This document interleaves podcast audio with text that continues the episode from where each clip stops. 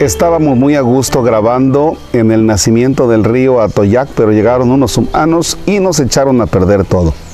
Y luego estaba yo muy a gusto grabando y nuestro camarógrafo sabrá Dios qué hizo y es la cuarta vez que voy a grabar esta oración. Esperemos que ya no salga.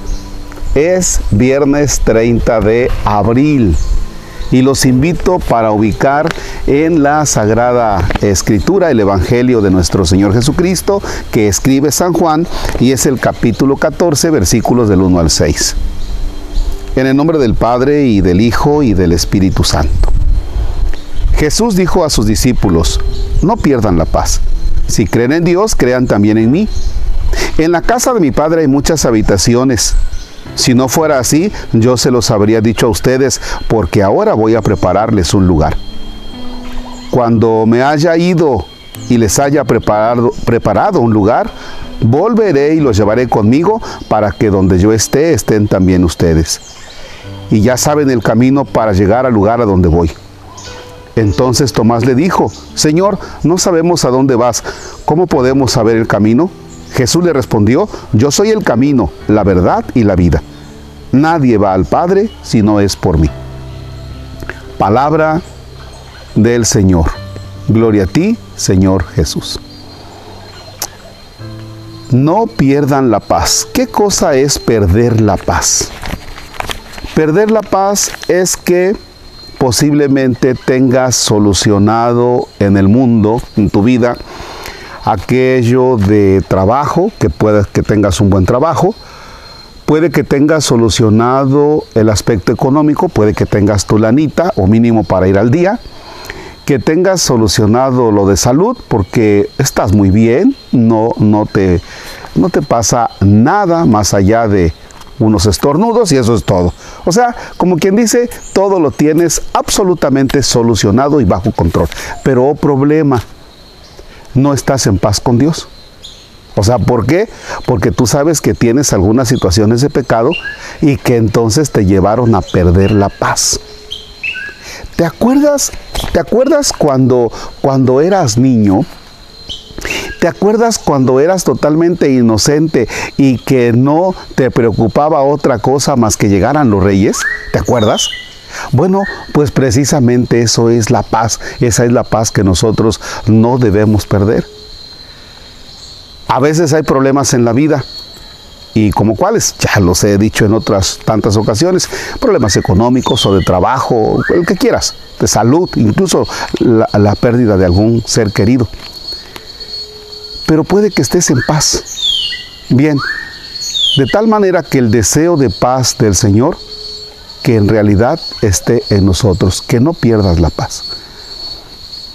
Hoy celebramos el Día del Niño.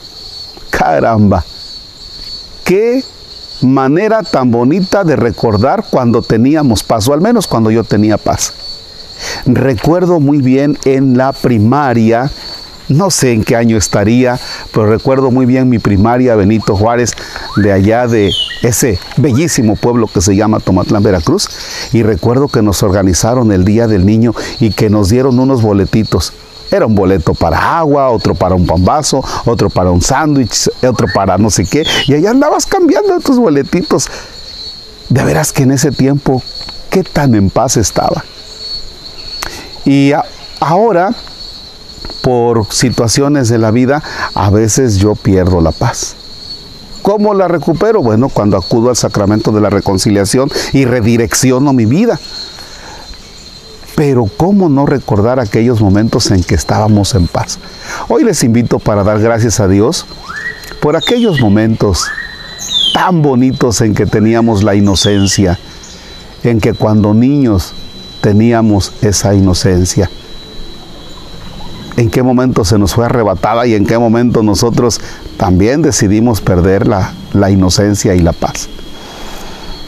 Hoy vamos a orar por los niños para que realmente tengan esa inocencia y esa paz que el Señor sabe dar.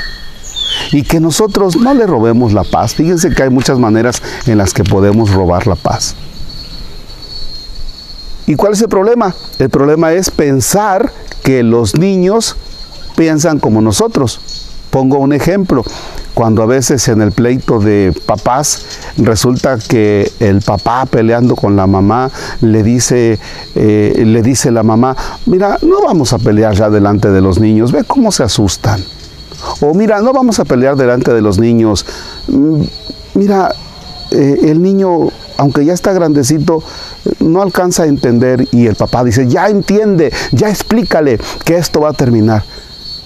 Híjole, qué manera tan fea de robarle la inocencia y la paz a los niños. O a veces cuando aquellos niños son objeto de pleitos entre matrimonios, donde a veces los niños pasan a ser rehenes, ¿no?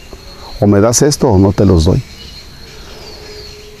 Y desde luego, cuando a veces les enseñamos a los niños cosas que ellos no alcanzan a, comprender, ¿no?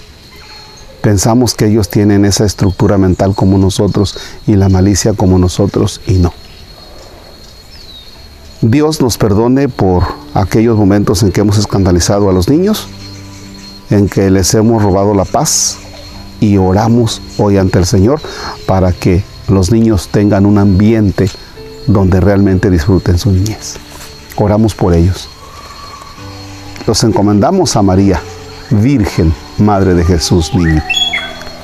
Dios te salve María, llena eres de gracia, el Señor es contigo. Bendita eres entre todas las mujeres, bendito el fruto de tu vientre Jesús.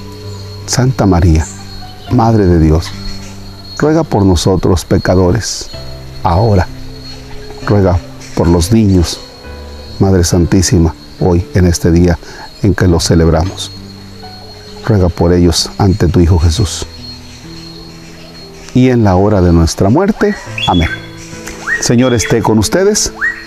La bendición de Dios Todopoderoso, Padre, Hijo y Espíritu Santo descienda sobre ustedes y permanezca para siempre. El Señor es nuestro gozo, podemos estar en paz. Demos gracias a Dios. Bien, pues este fue un video muy accidentado porque creo que al final hasta una avispita anduvo haciendo de las suyas ahí en el ente. Ánimo, gracias.